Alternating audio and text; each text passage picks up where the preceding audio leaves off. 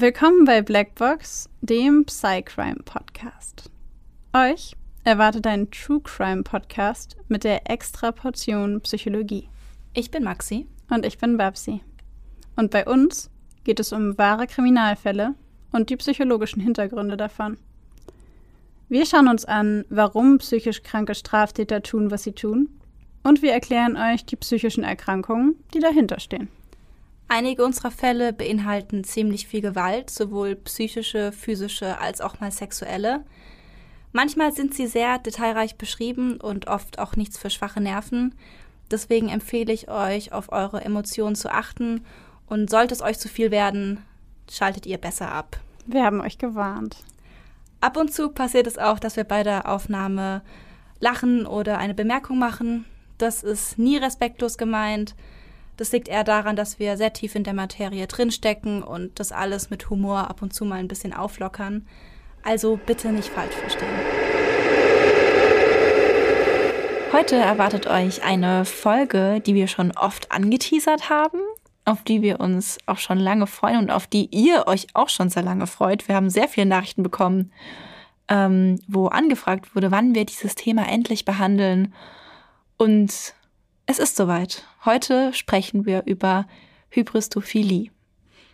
Und für den Anfang dieser Folge haben wir uns mal ein bisschen ins Internet gewagt. mal. Und mal ein bisschen ins machen, Internet machen wir sonst nie. Wir sind gewagt. sonst nie viel zu tief drin. Nee, alle anderen Folgen kamen immer aus unseren gesammelten Enzyklopädiewerken. Die aktualisieren wir quasi täglich. Was war das denn? ja. Also wir waren äh, zufällig, äh, sind wir quasi am Internet vorbeigekommen. Ja, also ich bin da mal kurz reingestolpert, reingedippt mit dem großen Fußzeh. Fußzeh. Ähm, es gibt ja, keinen anderen Zeh. Verdammt, dieser Dialekt macht mich fertig. Fußzeh. Also, ja, die ähm, kurze Info, Babsi regt sich immer darüber auf, dass ich Fußzeh sage und nicht einfach nur C, weil wir haben ja keinen anderen C, also es ist überflüssig, Fuß zu sagen. Ja, man sagt ja auch nicht Handfinger. Also das ist ja auch so, ich habe mir meinen Handfinger geklemmt. So, was ist das denn? Warum sagt man denn Fußzeh? Also bitte äh, holt mich da ab. Aber ich als ursprüngliche Hannoveranerin, ich schalte da aus, ich bin da weg, ich bin das. Mm -mm, mm das ist ein C. Das C. war's. Ja. So, jetzt, ich bin mit dem großen C ins Internet gedippt, ähm, mal kurz vorbeigeschraubt und habe da äh, mich auf die Seite jailmail.de und writeaprisoner.com begeben. Und da dachten wir uns, nehmen wir mal so zwei Annoncen raus von Häftlingen, die nach Brieffreundschaften oder mehr suchen und lesen die euch einmal kurz hier für den Einstieg in dieses Thema vor. Jens schreibt, ich bin 27 Jahre alt, komme aus Frankfurt am Main, suche eine nette Sie zum Schreiben und mal sehen, was sich daraus entwickelt oder auch nicht. Meine Hobbys sind Musiktexte schreiben, Zeichnen, Kraftsport und neue Leute kennenlernen, die gegenüber Knackis keine Vorurteile haben. Sich tätowieren lassen sowie selber stechen. Eigenschaften? Höflich, witzig, liebevoll, hilfsbereit, habe immer ein offenes Ohr sowie vieles mehr. Melde dich, ich beiße nicht. Auch wenn es auf den ersten Blick den Anschein macht. Ich warte und schreibe zu 100 Prozent zurück. Foto wäre schön, wenn's geht. Dein Alter von 18 bis egal. Giuliano schreibt, hey, ich bin ich, nicht mehr und nicht weniger. Bin manchmal gut, manchmal böse, manchmal hart und manchmal schwach. Ich bin loyal und ehrlich und suche jemanden, der mich so nimmt, wie ich bin. Über Briefkontakte in meinem Alter, ich bin 34 Jahre alt, würde ich mich daher sehr freuen. Ich sende euch ein kleines Lächeln und hoffe auch auf eins. Wer diese Portale wie Jailmail oder Write a Prisoner noch nicht kennt, ähm, das sind, ich würde mal sagen, wie so Annoncen, die Häftlinge schalten können, wenn sie eben nach Brieffreundschaften suchen oder nach Kontakten nach draußen. Und ähm, da kann man dann eben jeder kann da Briefe hinschreiben. Das heißt, wenn ihr jetzt denkt, oh, ich hätte auch mal Lust, jemandem im Gefängnis zu schreiben, könnt ihr das auf dieser Seite auf jmail.de für Deutschland gerne machen. Jmail gibt's nicht mehr. Doch, gibt's. Wieder? Ich hab's gestern wieder gefunden. Ich hab's auch gefunden, aber habe im gleichen Atemzug gefunden, dass es abgeschafft wurde und dass nur die Reste sind. Ah, ich war ich auch überrascht, ich weiß es nicht. Hm. naja, dann müsst ihr vielleicht mal gucken, wenn ihr davon Interesse, daran Interesse habt, ob das jetzt noch da ist oder nicht. Auf jeden Fall ähm, gibt es da die Möglichkeit, Kontakt zu Häftlingen aufzubauen. Und aus solchen Kontakten können sich natürlich in einigen Fällen auch mehr als nur Brieffreundschaften entwickeln. Bevor wir diese Folge genauer anfangen mit dem Fall starten etc., wollen wir da aber eine Sache klarstellen. Wir machen uns in der Folge nicht lustig über Menschen, die im Gefängnis sitzen. Ähm, wir sind auch nicht der Meinung, dass Menschen, die im Gefängnis sitzen, kein Recht auf Liebe oder Freundschaft oder soziale Kontakte haben. Und wir sagen auch nicht, dass jeder, der mit jemandem zusammen ist, der mal im Gefängnis war oder der ähm, Brieffreundschaften mit Menschen im Gefängnis pflegt, an Hybristophilie erkrankt ist oder Hybristophil ist. Ich bin mir nicht mal sicher, ob das eine offizielle Erkrankung ist. Ähm, für uns war es einfach nur wichtig, das einmal zu sagen, denn es kann natürlich sein, dass Menschen hybristophile Neigungen haben und dann mit äh, ja, Straftätern ähm, oder ähnlichem Menschen im Gefängnis ähm, ja, Beziehungen anfangen. Die Frage ist natürlich dann auch immer, warum ist jemand im Gefängnis? Und wie genau verhält sich die Person, wie ist der Lebenslauf etc. etc. In dieser Folge geht es also nicht darum, Menschen im Gefängnis zu diskriminieren, sondern es geht einfach explizit um das Phänomen der Hybristophilie und das hat nun mal mit Straftätern zu tun. Und ich würde sagen, an dieser Stelle steigen wir direkt mal in die Definition ein der Hybristophilie. Ähm, die Hybristophilie wird tatsächlich als Paraphilie klassifiziert, also so eine Unterform von eben F äh, ich glaube F65. Uh. Ich hoffe, das ist jetzt richtig. Ähm, und diese Paraphilie besteht darin, dass sich Betroffene von Kriminellen, insbesondere von Tätern aus Bereichen der Sexual-, schweren Gewalt- oder Tötungsdelikten sexuell angezogen fühlen.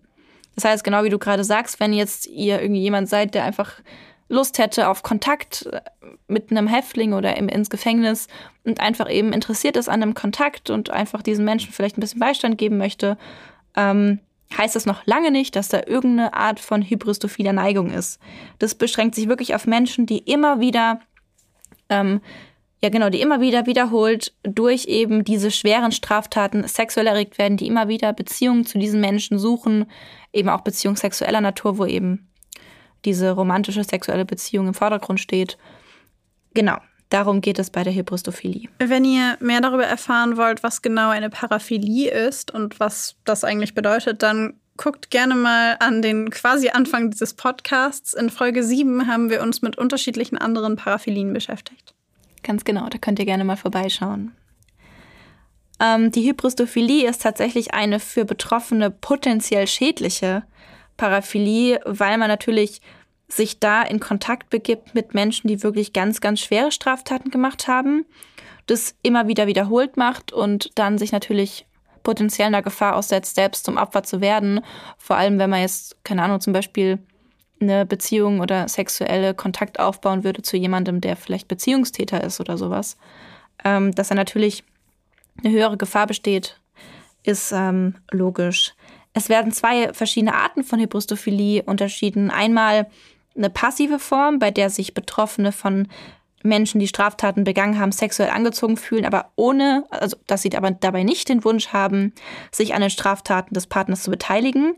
Es gibt aber auch die aktive Hybristophilie. Und da stiften Betroffene ihren Partner aktiv zu, Sex zu Sexual, zu Straftaten an. Sie leisten Beihilfe oder werden zu Mittätern, weil sie eben dadurch diese sexuelle Erregung verspüren. Ja, ihr seht, es geht nicht um Straftäter äh, per se und es geht auch nicht um äh, Beziehungen mit Straftätern als solche. Ich würde vorschlagen, denn natürlich haben wir euch wieder einen Fall mitgebracht, wie in jeder Folge, dass wir direkt mit dem Fall weitermachen und dann danach darüber diskutieren und uns mal ein bisschen genauer angucken, was es eigentlich mit den psychologischen Hintergründen der Hybristophilie auf sich hat.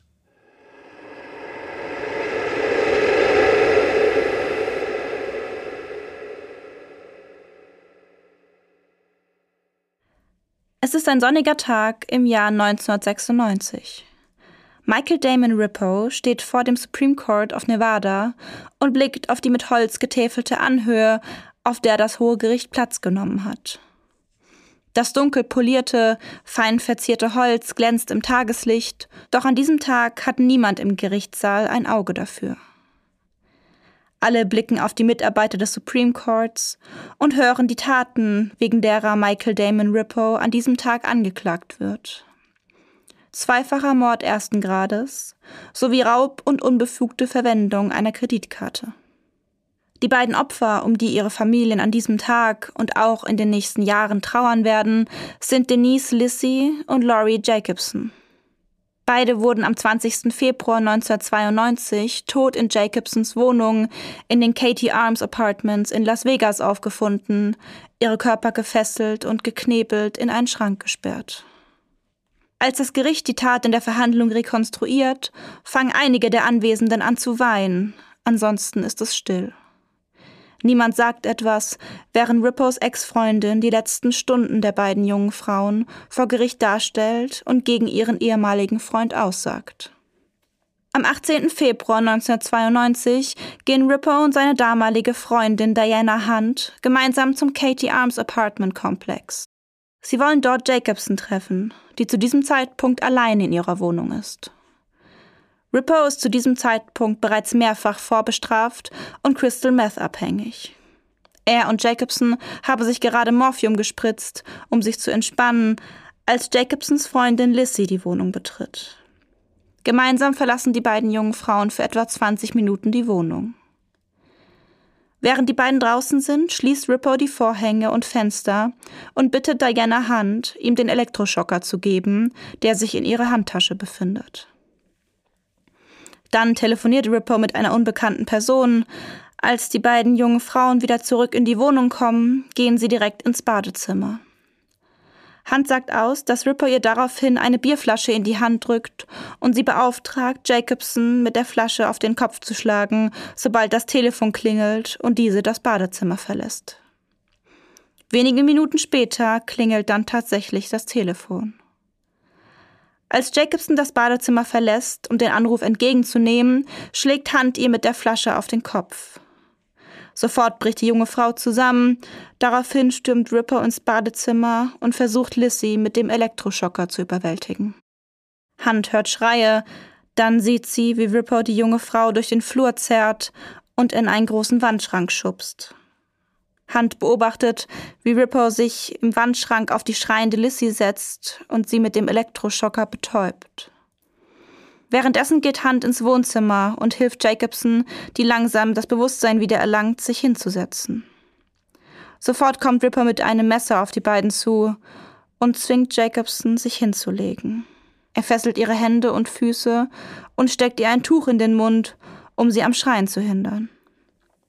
Hunt erzählt weiter, dass Ripper als nächstes zurück zum Schrank gegangen sei. Dort fesselt er auch Lissys Hände und Füße, als plötzlich ein Freund von Jacobson an der Tür klopft.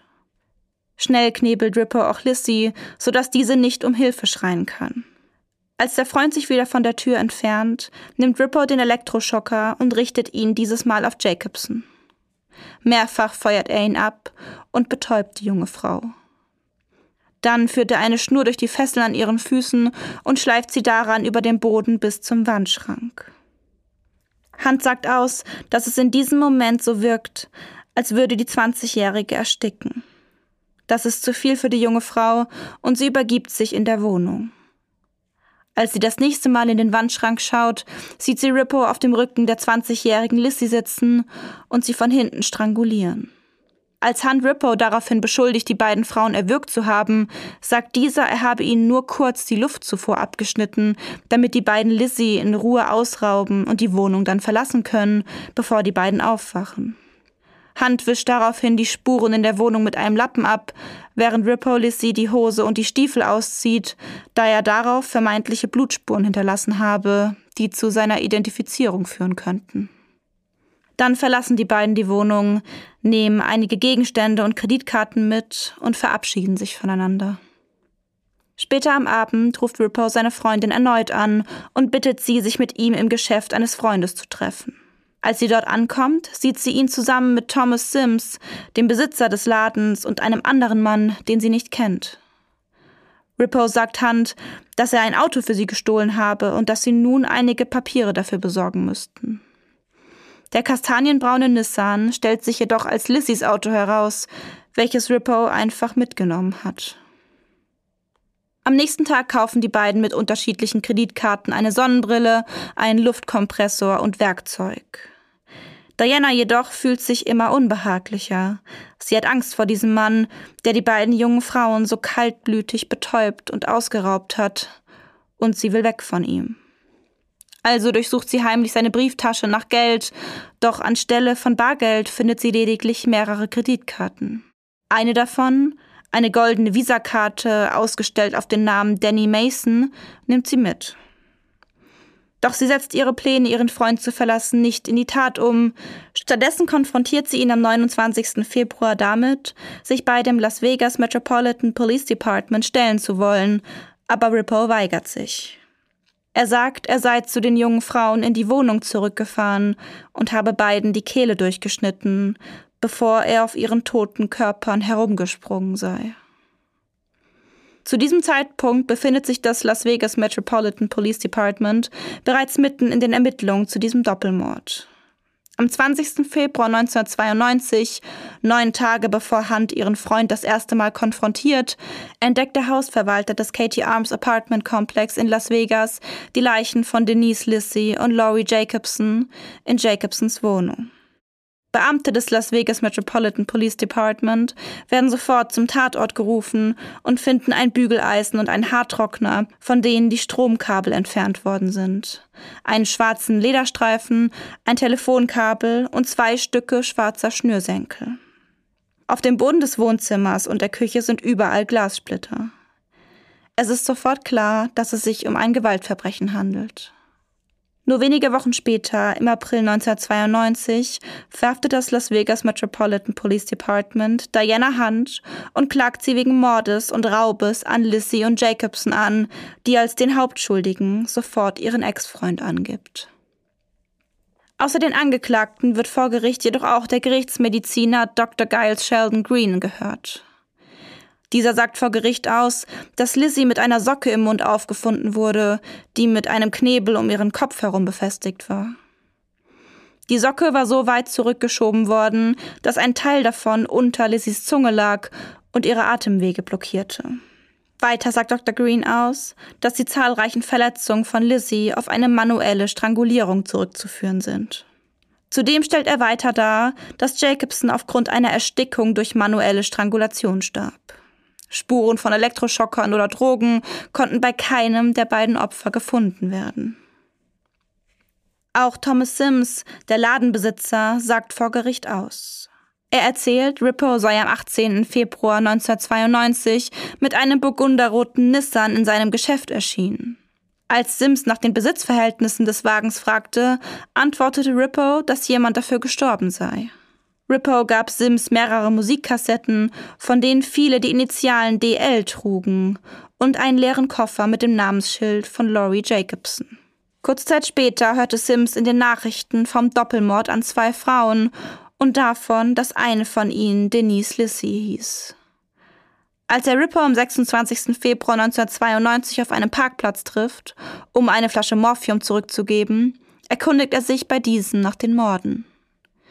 Auf die Nachfrage gibt Rippo ganz offen zu, dass er diese beiden Schlampen zu Tode gewürgt habe. Die erste Frau sei versehentlich gestorben und daher habe die andere ebenfalls sterben müssen.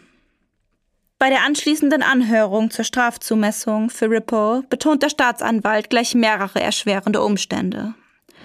Rippo war bereits zu einer Haftstrafe verurteilt worden, hatte bereits zuvor Taten begangen, die die Gewalt gegenüber einer anderen Person beinhalteten und hatte die Opfer während der Tat durch die Art der Verletzung offensichtlich gefoltert. Bereits im Alter von 16 Jahren war Michael Damon Rippo das erste Mal bei der Polizei auffällig geworden. Er brach bei einer jungen Frau in die Wohnung ein und vergewaltigte diese im Zuge des Einbruchs. Dafür verbrachte er acht Jahre im Gefängnis und war zu Zeitpunkt des Doppelmordes immer noch auf Bewährung. Die Beratung der Geschworenen in Hinblick auf das Urteil dauert über vier Stunden. Als sie zurückkehren, verkünden sie ihr einstimmiges Urteil, schuldig im Sinne der Anklage. Während Diana Hunt die nächsten 15 Jahre in Haft verbringen muss, wird Michael Damon Rippo zum Tode verurteilt. Bis dahin verbringt er seine Zeit in der Todeszelle im Gefängnis. Dort sitzt er noch immer ein, als im Januar 2019 sein Zellengenosse und mittlerweile guter Freund Scott Dozier Selbstmord begeht. Der Verlust seines Freundes trifft den erfahrenen Gefängnisinsassen hart. Mit ihm hat er viel Zeit verbracht, viele intensive Gespräche geführt. Auch über Doziers Brieffreundin Sabrina hat er mit ihm gesprochen. In seiner Trauer nimmt er Kontakt zu der 35-Jährigen auf, um nicht alleine zu sein. Die junge Frau lebt in Deutschland und trauert ebenso wie er um Scott Dozier.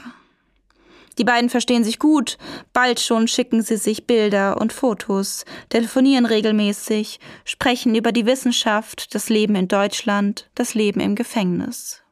Die Fotos, die Sabrina schickt, sind teilweise einfach nur schöne Momente aus ihrem Leben, teilweise erotische Aufnahmen, die in ihm die Hoffnung entstehen lassen, das hier könnte mehr als nur eine Bekanntschaft werden. Und tatsächlich ist Sabrina von dem langhaarigen, kräftigen Mann angezogen. Sie bewundert seine Intelligenz, seine Fähigkeit, auch nach so vielen Jahren im Gefängnis noch gut gelaunt zu sein und lachen zu können. Mit Männern aus dem Todestrakt hat die junge Frau bereits Erfahrung. Michael ist der dritte Mann, zu dem sie in der Todeszelle Kontakt aufnimmt und mit dem sie Briefe und Fotos austauscht. Davor war sie mit einem Mann in Kontakt, der 13 Menschen getötet hatte. Dieser jedoch, so musste sie später feststellen, schrieb gleichzeitig mit unzähligen anderen Frauen und schickte allen dieselben Texte. Der Kontakt verlief sich. 2013 starb der Mann hinter Gittern. Dass er 13 Frauen getötet hatte, war für Sabrina dabei kein Hindernis, eine Beziehung einzugehen. Für sie ist es egal, was ein Mensch in seiner Vergangenheit erlebt oder getan hat. Solange ein Mann sie selbst gut behandelt, verurteilt sie seine Taten auf keinen Fall. Viel zu oft erlebt sie, wie Täter stigmatisiert und als Monster gesehen werden, wie ihnen die Menschlichkeit abgesprochen wird. Sie möchte niemand sein, der solche Bewertungen einfach übernimmt, sie möchte sich ein eigenes Bild von der Person machen. So ist es auch mit Michael, obwohl dieser bereits wegen Vergewaltigung im Gefängnis saß und nun auch noch wegen Doppelmord verurteilt wurde, sieht sie in ihm einen stigmatisierten, verurteilten Mann, eventuell sogar zu Unrecht verurteilt. Denn Michael, so berichtet er ihr, sei unschuldig verurteilt worden. Seine damalige Freundin Diana Hunt habe Falschaussagen getätigt, um so die eigene Strafe zu mildern. Seit Jahren kämpft Michael Rippo darum, dass sein Fall wegen Befangenheit des Richters neu aufgenommen wird. Gegen diesen wurde während der Verhandlung ein Verfahren wegen Bestechlichkeit geführt und der Ausgang dieses Verfahrens lag zu diesem Zeitpunkt in der Hand der Staatsanwaltschaft, derselben Staatsanwaltschaft, die im Fall Michael Rippo die Verurteilung und Todesstrafe forderte. Tatsächlich bestätigte der US Supreme Court im Jahr 2018 die Fehlerhaftigkeit des Urteils. Es ist also möglich, dass der Fall Michael Damon Rippo neu verhandelt wird. Sabrina ist sich jedoch jetzt schon sicher. Ihr Michael ist ein unschuldiger, einsamer, einfühlsamer Mann, der Beistand benötigt. Den möchte sie ihm geben und noch viel mehr. Die beiden schreiben sich immer wieder Briefe, selten schafft sie es sogar, nach Amerika zu fliegen und ihn im Todestrakt zu besuchen. Dort halten sie ihre Hände fest, umarmen, küssen sich und werden schließlich ein Paar.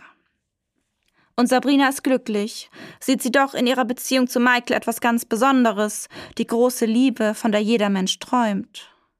Ein Partner, der sich zuverlässig meldet, bei dem sie immer weiß, wo er sich gerade befindet.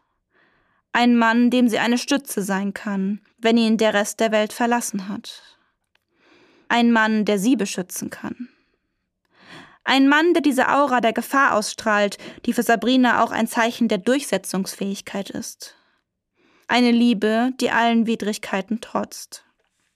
Sie planen, gegen den Widerwillen ihrer Familie, nach seiner erhofften Entlassung nach Deutschland ziehen zu können, gemeinsam ein Leben aufzubauen, eine Familie zu gründen.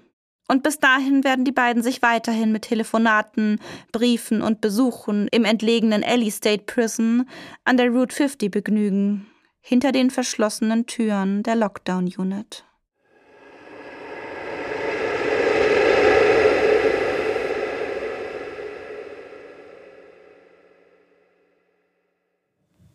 Ich finde es total unglaublich, jedes Mal wieder, wie, ähm, wie sowas zustande kommt.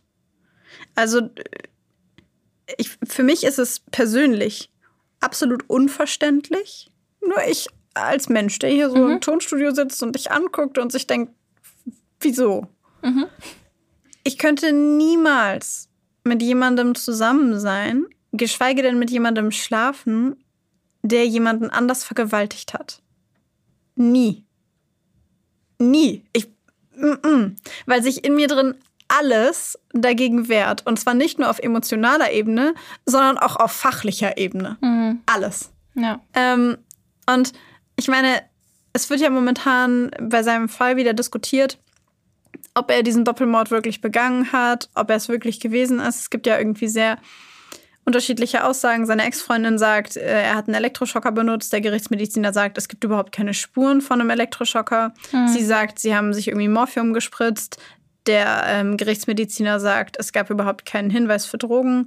Ähm, das heißt irgendwie, dann war irgendwie die Staatsanwaltschaft oder der Richter noch korrupt. Also selbst wenn das aufgerollt wird und selbst wenn er diesen Doppelmord nicht begangen hat, hat er mit 16 eine Frau vergewaltigt bei einem Einbruch. Mhm. Und das wäre in meinem Kopf einfach schon was, wo ich mir so denken würde, ich kann, also ich finde es unglaublich lobenswert ähm, und wichtig zu sagen, einen Menschen beurteilt man nicht nur nach einer Tat. Und man beurteilt einen Menschen auch nicht nur nach ähm, falschen Entscheidungen, nach einzelnen falschen Entscheidungen, die die Person in ihrem Leben getroffen hat. Ähm, aber es gibt für mich einfach ein paar Sachen, wo ich mir denke, you crossed a line bist du über diese Grenze gegangen und ich könnte das nicht mit jemandem, von dem ich wüsste, dass er diese Grenze überschritten hat.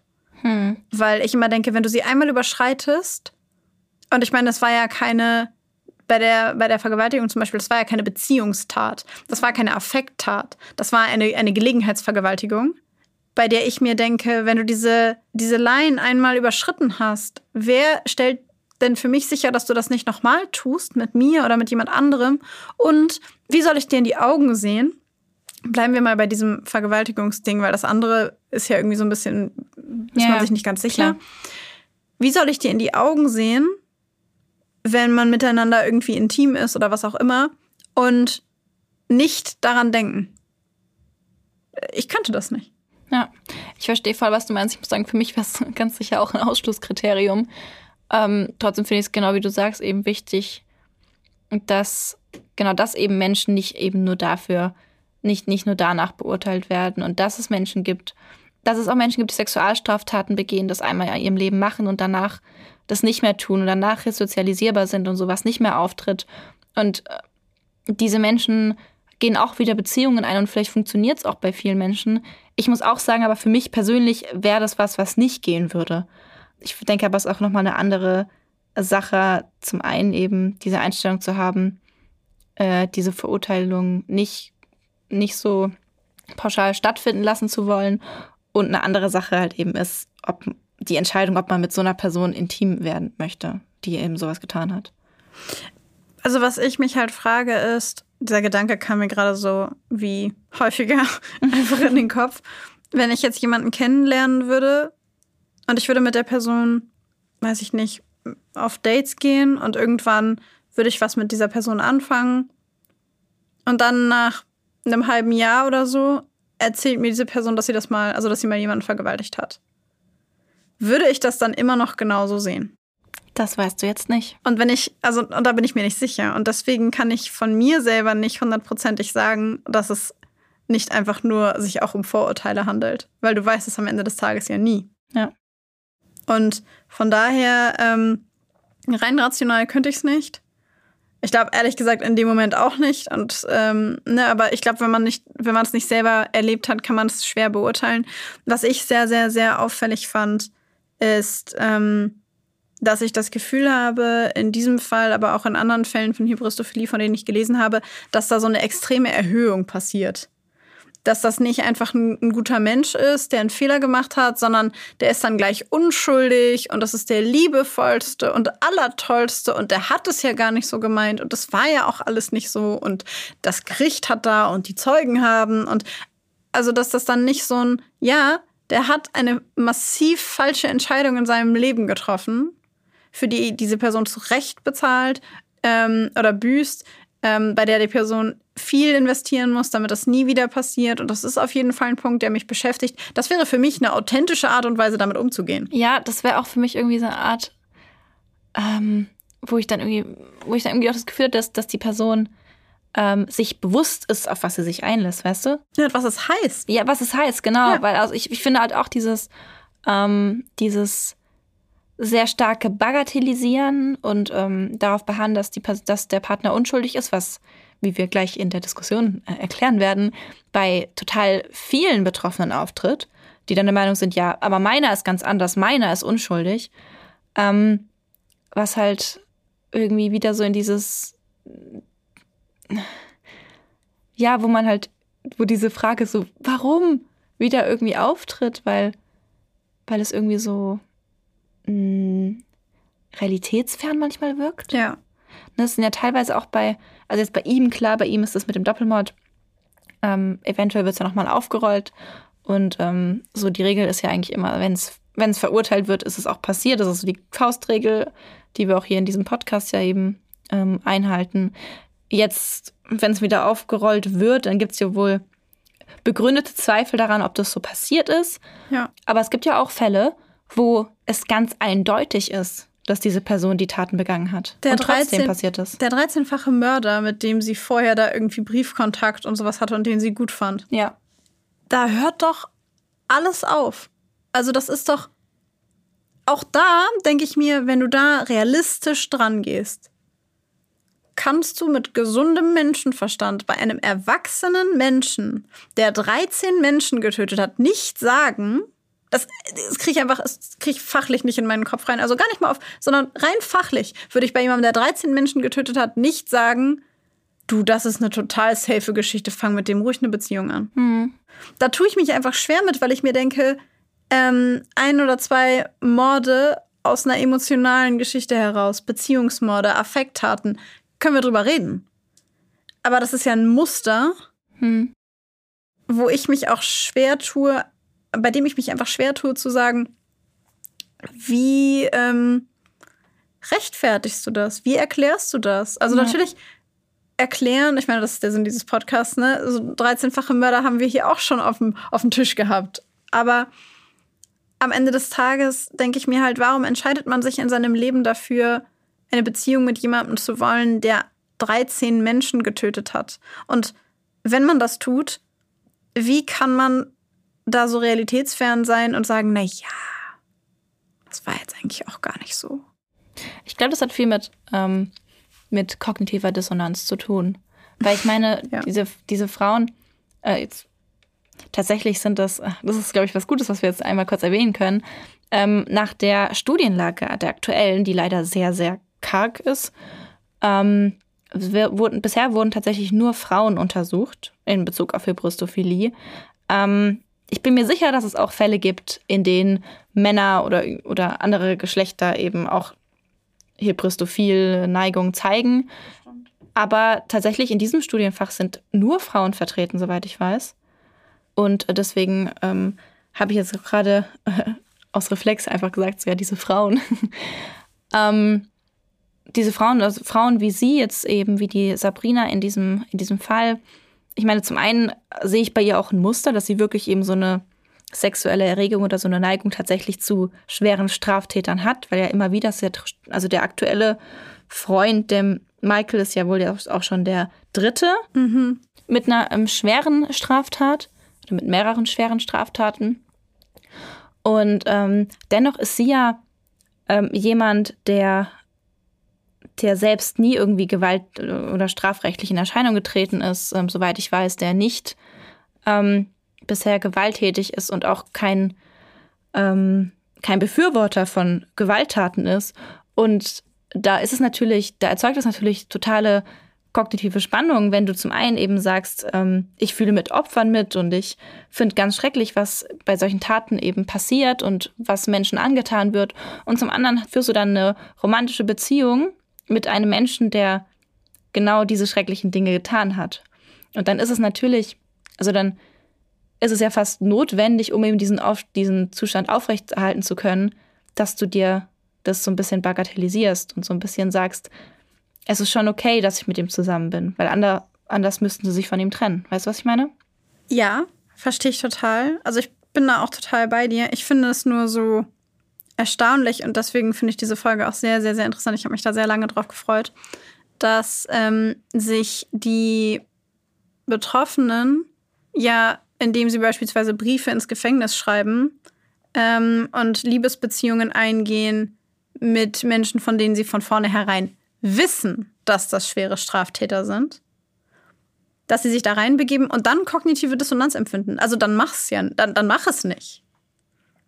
Also wenn man alle anderen Sachen ausklammert und man nur die kognitive Dissonanz anguckt, also dieses, äh, diesen kognitiven, gedanklichen Widerspruch im eigenen Handeln, der dann dazu führt, dass man sich äh, entweder seiner eigenen Überzeugung oder die Realität so biegt, dass es halt nicht mehr widersprüchlich ist. Nur kurz, kurze Erklärung nochmal, das nennt man kognitive Dissonanz. Ähm, so wie Raucher sagen, Rauchen ist gar nicht so schädlich, damit sie nicht aufhören müssen. Und ich darf das sagen, denn ich habe selber geraucht. ähm, also, dass sie ja selber sich in diese Beziehung mit diesen Menschen begeben, mit schweren Straftätern, schweren Sexualstraftätern, schweren Gewaltstraftätern begeben und ja bei dem Eingehen dieser Beziehung wissen, dass das schwere Straftaten waren. Also sie lösen die kognitive Dissonanz ja selber aus. Ich könnte mir auch jemanden suchen, der das nicht gemacht hat, dann hätte ich ja auch kein kognitives Dissonanzproblem. Das stimmt. Aber mit dieser Aussage würde ich gerne vorspringen, beziehungsweise vorspringen, würde ich gerne weitergehen ähm, zu einer Studie. Es ist eine Masterabschlussarbeit, die ich vor, wann habe ich einen Master gemacht? zwei, ein, zwei Jahren. Ähm, gelesen habe. Kurze Info an alle Hörer. Ich wollte mal meine Masterabschlussarbeit auch zum Thema Hybristophilie machen, habe es dann aber wegen der schlechten Datenlage lieber gelassen. ähm, es gibt aber eine Masterthesis von ähm, Desiree Labusch mit dem Titel Attraktivität von Strafgefangenen, warum Frauen sich zu Straftätern hingezogen fühlen.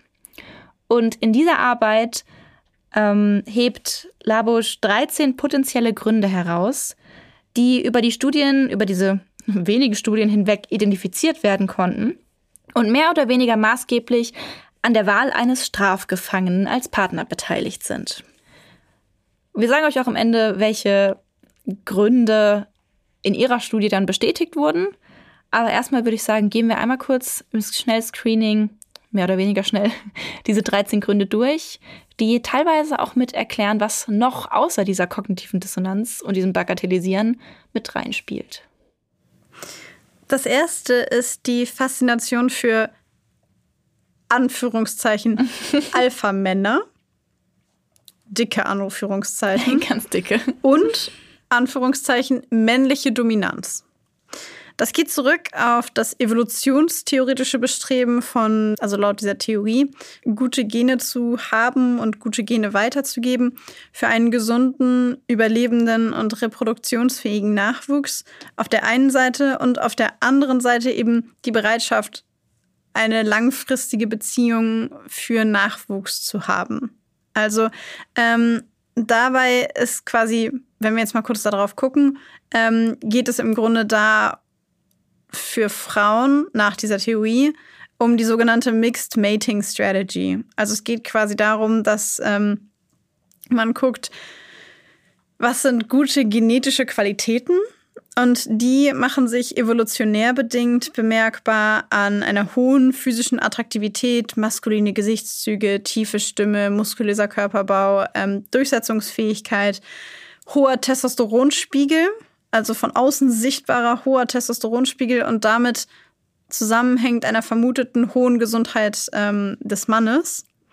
Und ähm, Frauen haben da oder nicht nur Frauen, sondern einfach an sich P Personen, evolutionstechnisch Frauen, haben da äh, die Fantasie, dass ein Mann, der ähm, so ist, zum einen gute Gene hat, sodass sie ähm, eher guten Nachwuchs bekommen und zum anderen aber auch für sie gut ist, weil ähm, er eben stark ist, durchsetzungsfähig etc. und weil er hoffentlich auch bei, bei ihr bleibt und sie beschützen wird. So, diese ganze Geschichte ist mir gerade sehr schwer gefallen, wie ihr gemerkt habt, weil es einfach so weit weg ist mittlerweile. Ähm, aber evolutionstheoretisch kann man das natürlich so betrachten. Ja, wenn man halt nur dieses ganze Reproduktionsbestreben anguckt, was halt bei auch in der Natur Männchen und Weibchen, dann macht das ja schon Sinn, aber du hast schon recht, es ist gerade schon sehr weit weg von dem, was wir irgendwie heute, was die heutige Überzeugung ist auch. Ja. Ne? Also, und um das zu Ende zu bringen, unter Berücksichtigung dieser physikalischen Attraktivität, vermeintlichen Gesundheit, gute Gene etc. etc. werden dann auch äh, moralische Verfehlungen verziehen, wie beispielsweise Mord oder Vergewaltigung, ähm, weil die sich ja natürlich auch wieder im Grunde äußern in einer Art von körperlicher Überlegenheit, was prinzipiell ja als positiv evolutionstheoretisch positiv gesehen wird. Und ähm, für Frauen ist es halt simpel gesagt evolutionstechnisch ähm, die Win-Win-Situation, wenn der Mann sich innerhalb der eigenen Gruppe super fürsorglich verhält und ähm, so super lieb ist für alle und bei fremden Gruppen oder bei Fremden an sich durchsetzungsstark ist und dominant, weil dann dieses Bild entsteht von super gute Gene für mich, kann aber auch die Familie beschützen und für alle da sein und äh, so ist weiter zu mir so aber lieb und zu mir aber ganz fürsorglich und zu mir, meinem Kind, ist er Genau. perfekt. Und das ist so ein bisschen, zumindest haben wir so überlegt, so ein bisschen fast der Inbegriff von einem äh, Straftäter, von einem schweren Straftäter. Ich sage einfach immer Straftäter, aber ihr wisst jetzt, wir meinen schwere Straftäter, der im Gefängnis sitzt und sagt, ich habe das zu anderen Leuten gemacht, weil die mir Böses getan haben, aber mit dir würde ich das niemals machen. Dann ist er noch hübsch und gesund und gut gebaut und breit und mächtig, maskulin, hoher Testosteronspiegel und ähm, ja, damit hätten wir im Grunde Grund 1 oder zumindest Vermutung 1 auf Basis dieser Studie. Genau. Der zweite Grund, der von Labusch angeführt wird, ist ähm, das sogenannte Sensation Seeking, was wir bestimmt auch schon mal irgendwann mal erwähnt haben, ein relativ stabiles Persönlichkeitsmerkmal, das dadurch charakterisiert ist, dass man, dass die Person immer wieder nach abwechslungsreichen, neuen und intensiven Eindrücken sucht und ähm, eben auch aktiv zum Beispiel sowas wie Adrenalinkicks aufsucht oder sowas. Also ich, da sehe ich mich gerade auch ein bisschen Sensation Seeking. so Leute, die zum Beispiel gern Fallschirm springen, die äh, Achterbahn fahren, die so diesen Kick gerne möchten. Ihr seid äh, Sensation Seeker. Und bezogen auf Hybristophilie ähm, kann das eben auch stattfinden, in dem Sinne von, dass ähm, Frauen Ich sage immer Frauen, eigentlich störe ich mich an dem Wort, dass ich da immer Frauen sage. Aber die Datenlage sind halt nur Frauen bisher. ähm, dass Menschen da ja aktiv Beziehungen eingehen, die nicht der gesellschaftlichen allgemeinen Norm entsprechen. Ne? Die geben, begeben sich in eine Situation, in der normale Beziehungen eigentlich nicht stattfinden. Es ist eine Situation, wo der andere in Haft sitzt und eben schwere Straftaten begangen hat. Von daher ist das mit ein gemeinsames Merkmal, würde ich sagen, von eben diesen Personen, die sich für solche Beziehungen entscheiden. Ein potenzielles. Potenzielles, genau. Ja. Das dritte ist das Thema Romantik. Und das mag jetzt weit hergeholt klingen, aber je weniger Alltag man mit jemandem teilt, desto einfacher ist es, jemanden zu idealisieren. Und was anderes ist Romantik ja nicht. Beziehung idealisieren, den Partner idealisieren. Boah, da, da haben wir unterschiedliche Meinungen. Da haben wir Unterschiede, das diskutieren wir auch noch mal bei einem Glas Wein. Ähm, das sehe ich nicht so. Ich glaube nicht, dass, also das Romantik ist meiner Meinung nach nicht gleich idealisieren, aber in diesem Fall verbringt der äh, Partner ja den Großteil der Zeit im Gefängnis und der meiste Kontakt passiert über Briefe beispielsweise. Und ähm, Treffen finden nur sehr selten statt, natürlich, weil im Gefängnis halt auch einfach nicht erlaubt ist, dass jemand jeden Tag Besuch bekommt. Und ähm, diese Treffen sind eben häufig dann sehr konfliktarm, da passiert nicht viel, sehr gefühlsreich, weil man hat sich ja so lange nicht gesehen. Ein bisschen wie bei einer Fernbeziehung, ich glaube, das kann sich jeder von euch ganz gut vorstellen. Das Konfliktpotenzial ist nur bei Menschen, die mit anderen zusammen sind, die im Gefängnis sind, noch ein bisschen geringer, weil im Gefängnis gibt es auch nicht so viel Alternativen. Also jemand, der eine Brieffreundschaft hat und Besuch bekommt von einer Person, kann nicht am nächsten Abend in den Club gehen und mit 15 anderen Frauen oder Männern was anfangen. Ja.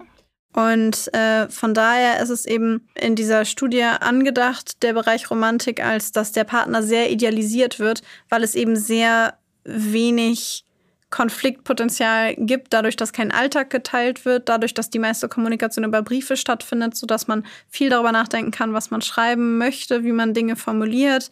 Ähm, wenn man Treffen hat, sind die eher selten dann sehr konfliktarm und sehr emotional. Und ähm, ja, die Person, die nicht im Gefängnis sitzt, neigt dann eben dazu, die Tat komplett aus dem Bewusstsein zu verdrängen, weil jemand, der so toll ist und so tolle Briefe schreibt, der kann gar nicht gefährlich sein. Und das erinnert mich ein bisschen an Ted Bundy, der ja ähm, tatsächlich damals von der, von der High Society so gefeiert wurde, weil sie gesagt haben, jemand, der so tolle Texte schreibt. Hm. Der kann gar nicht äh, ein Mörder sein. Das geht gar nicht. Ähnliche Aussagen. Ne? Und das fällt, finde ich, sehr in diesen Bereich rein. Hm. Der vierte Grund, der genannt wird, ist ein unsicherer Bindungsstil. Äh, Wir haben in diesem Podcast auch schon echt oft, glaube ich, über Bindungsstile gesprochen. Die entwickeln sich ganz kurz in den ersten Lebensjahren, sind abhängig von Verhalten und Präsenz der Bezugsperson und ähm, auch vom Verhalten der Kinder im jungen Alter. Ähm, da ist auch noch, genau, also einfach im Verhalten der Kinder auch nochmal Unterschiede, auch wenn da die Bezugspersonen sich ähnlich verhalten. Es gibt die ähm, unsicher ängstliche oder unsicher vermeidende Bindung. Und ähm, Menschen mit der unsicher vermeidenden Bindung sind nach äh, der aktuellen Studienlage wohl Menschen, die sich eher dafür interessieren, Beziehungen mit Straftätern einzugehen. Ähm, aus dem Grund, dass sie als sicherer Hafen empfunden werden, weil sie eben eingesperrt sind. Sie können nicht einfach weggehen, sie können die Beziehung, die Bindung nicht einfach fallen lassen. Sie können nicht betrügen, wie du gerade gesagt hast. Sie können nicht am nächsten Tag einfach in den Club gehen und irgendwie 13 andere Frauen treffen. Ähm, sondern sie sind da und sie sind sicher da. Also die, eine Frau kann sich zum Beispiel sicher sein, dass ihr Partner morgen, übermorgen in einer Woche immer noch in seiner Zelle sitzen wird. Das klingt so hart. Aber es ist halt so. Ja. Der fünfte Punkt ist der geringe eigene Partnerwert. Ähm, das erklärt sich eigentlich von selber. Also die Annahme, dass man selber denkt, dass man selber nicht so gut ist, dass man einen Partner haben könnte, der, weiß ich nicht, der richtig gut ist. Der mehr Auswahl Und vielleicht der- hat. Ja, also vielleicht auch das, ja, Mhm. dass man nicht gewählt werden würde von jemandem, der nicht im Gefängnis ist, wieder Frage von Alternativen. Und auf der anderen Seite vielleicht aber auch, dass man selber gedanklich ähm, Menschen in Gefängnissen ja als ähm, weniger attraktiv für andere Frauen auch ansieht oder für andere Menschen besser gesagt, für andere Menschen ansieht. Und dass man deswegen denkt, naja gut, bei dem habe ich oder bei der habe ich eine bessere Chance. Äh, Dann kommt noch wohl zum Tragen Eifersucht und Monopolisierung, was so ein bisschen ähnlich ist wie das, was ich gerade bei den unsicher vermeidenden Bindungsstil gesagt habe. Ähm, Eifersucht ist halt nicht, weil es gibt ja niemanden, auf den man eifersüchtig sein kann. Es sei denn, das ist tatsächlich oft ein Trugschluss, wie ich gelesen habe, weil es viele, viele Straftäter gibt, die in Haft sehr, sehr viele Briefe bekommen und die gleichzeitig zu vielen verschiedenen Frauen erotische und romantische Brieffreundschaften führen. Ähm, das kriegen die Frauen aber natürlich nicht mit. Ähm, ich habe von einer Frau gelesen, ich weiß gar nicht, ob das jetzt ähm, die Frau aus dem Fall auch war, ähm, die dann irgendwann in einem Forum erfahren hat, Ja, das dass war sie. der, ja, okay, ähm, dass da äh, ihr aktueller Freund, Partner irgendwie mit zehn anderen Frauen auch noch ständig Briefe schreibt Vor und allen das Dingen- Gleiche schreibt. Das fand ich das Krasseste. Ja. Die gleichen Briefe einfach an mehrere Frauen abgeschickt. Hat er die dann kopiert oder einfach abgeschrieben? Also ich nehme an, er hat sie abgeschrieben. kopiert wäre ein bisschen aufgefallen. Wo ich ne? mir aber auch denke, dann mach dir die Mühe und schreib halt was Richtiges. Also wenn du es schon abschreibst. Ja, echt so. Naja. Ich würde sagen, weiter im Text.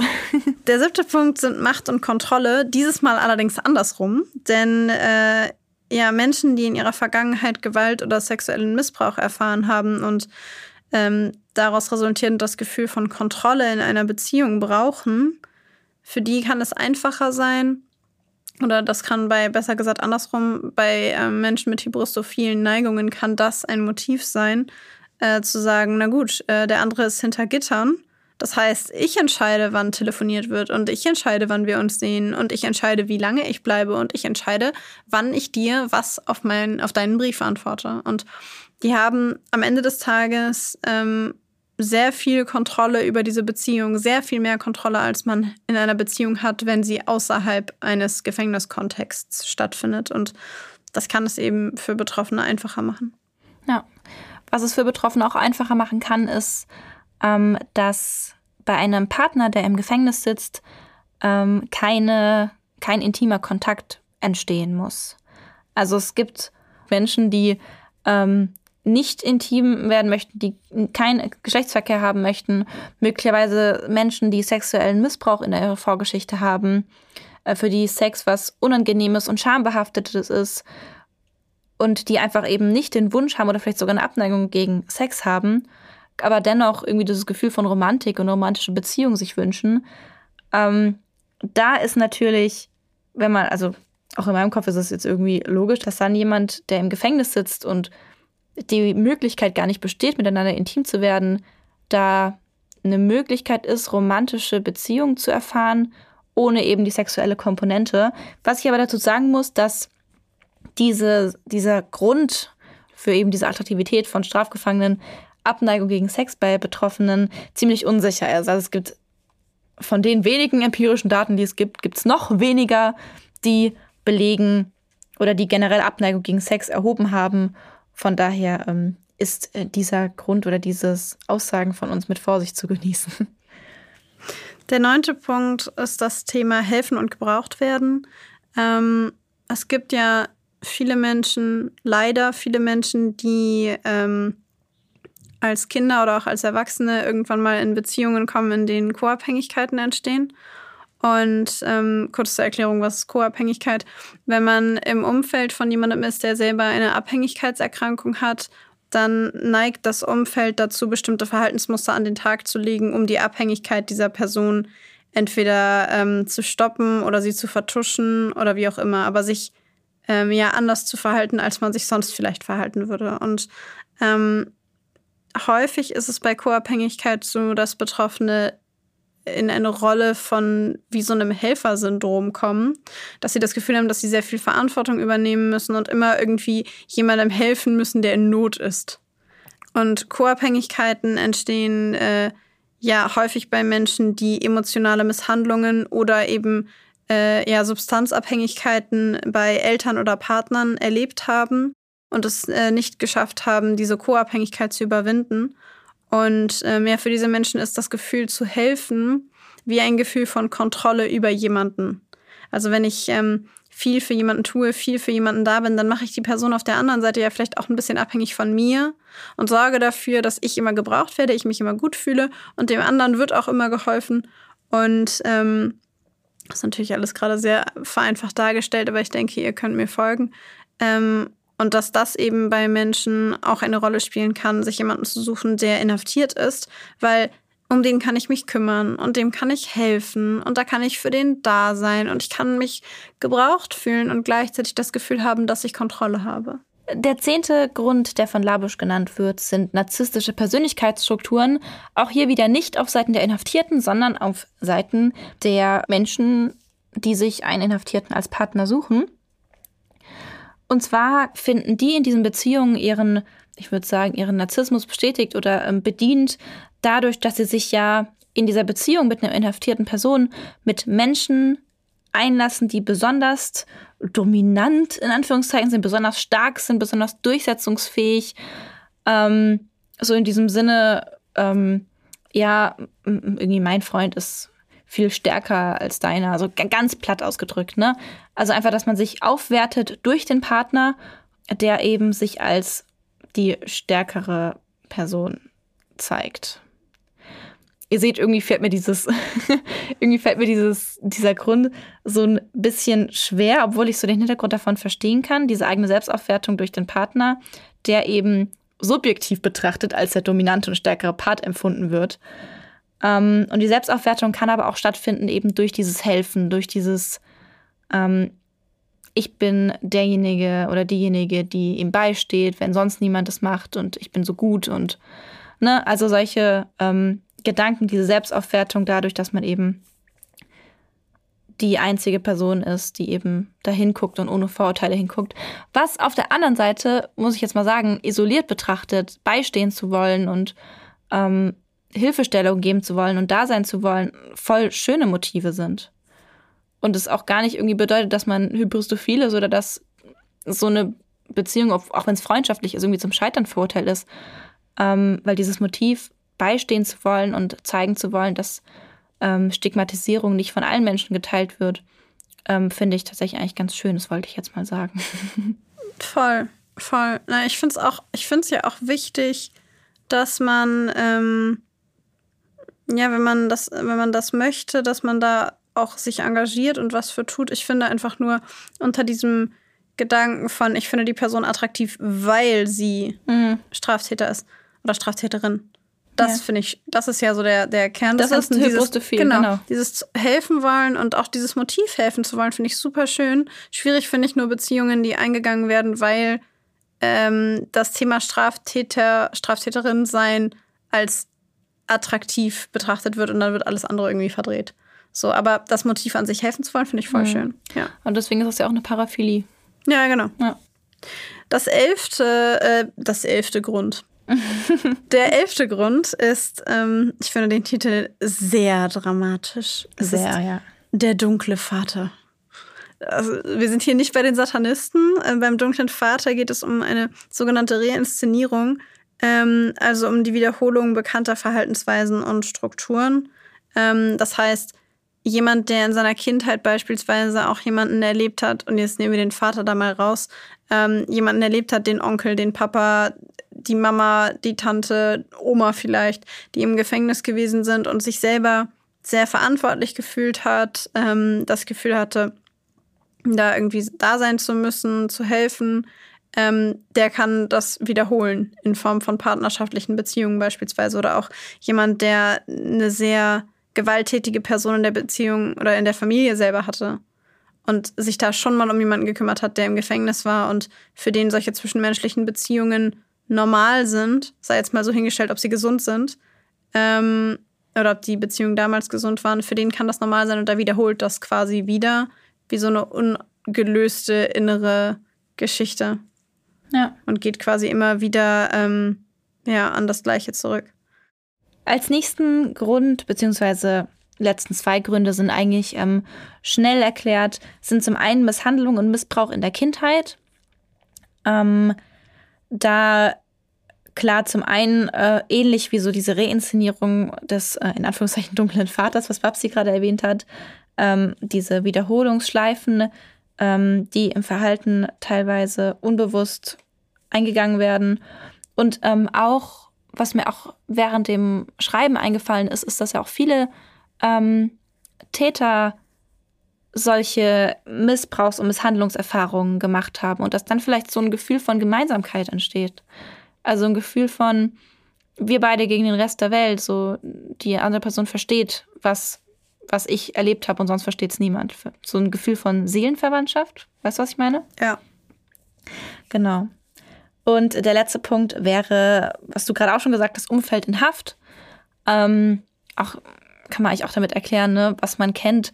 Wenn da eine Person ist, die der gesamte Umfeld, Familie, Freunde auch schon irgendwie drei, vier Mal in Haft waren oder drei, vier Personen davon schon in Haft sind, ähm, dass es dann eben kein großer Schritt ist, auch den Partner als äh, in Haft zu suchen oder zu akzeptieren, ähm, ist ja irgendwie klar. Also da ist der Schritt ja nicht mehr sehr groß.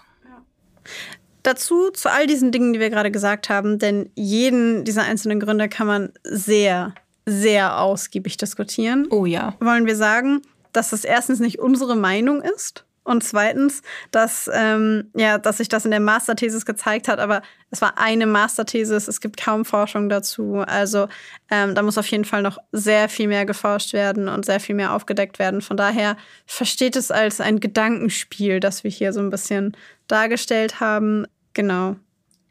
In dieser Masterthesis wurden übrigens auch nicht alle von diesen Gründen, die wir gerade genannt hatten, bestätigt. Ähm, das waren tatsächlich nur der erste. Faszination für, in Anführungszeichen, Alpha-Männer. Dieses Wort, ne? Macht mich fertig. Ähm, dann die, der zweite Grund Experience oder Sensation Seeking, Macht und Kontrolle, Abneigung gegen Sex, helfen und gebraucht werden, Misshandlung, Missbrauch in der Kindheit und Umfeld in Haft. Die anderen sowie der dunkle Vater und geringer eigener Partnerwert, unsicherer, unsicherer, unsicherer Bindungsstil, ähm, wurden alle in dieser einen Thesis, wie du gerade schon richtig sagst, in dieser einen These wurden die nicht bestätigt. Dafür in anderen Studien schon, auch wenn es nicht in vielen ist. Abschließend würden wir euch gerne noch die Klassifikation nach dem österreichischen Psychologen Reinhard Haller mitgeben. Und dann könnt ihr für euch ja mal überlegen, was ihr glaubt, wo ähm, ja, die junge Frau aus unserer heutigen Folge so vielleicht reinpasst oder ob sie vielleicht auch gar nicht in eine seiner Kategorien oder Formen reinpasst. Und zwar erstens die sogenannten Retterinnen, die trotz aller Gegenbeweise an die Seele, edle Seele des Mannes glauben und daran glauben, dass ihre Liebe die Seele des Mannes erlösen wird und dass sie diejenigen sein werden, die diesen Mann retten werden. Die zweiten sind die sogenannten Seelenforscherinnen.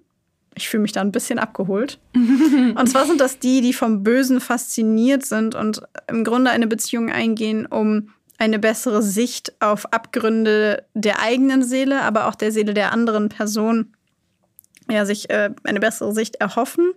Und dann gibt es eine dritte Gruppe, die ein eher archaisches Motiv hat.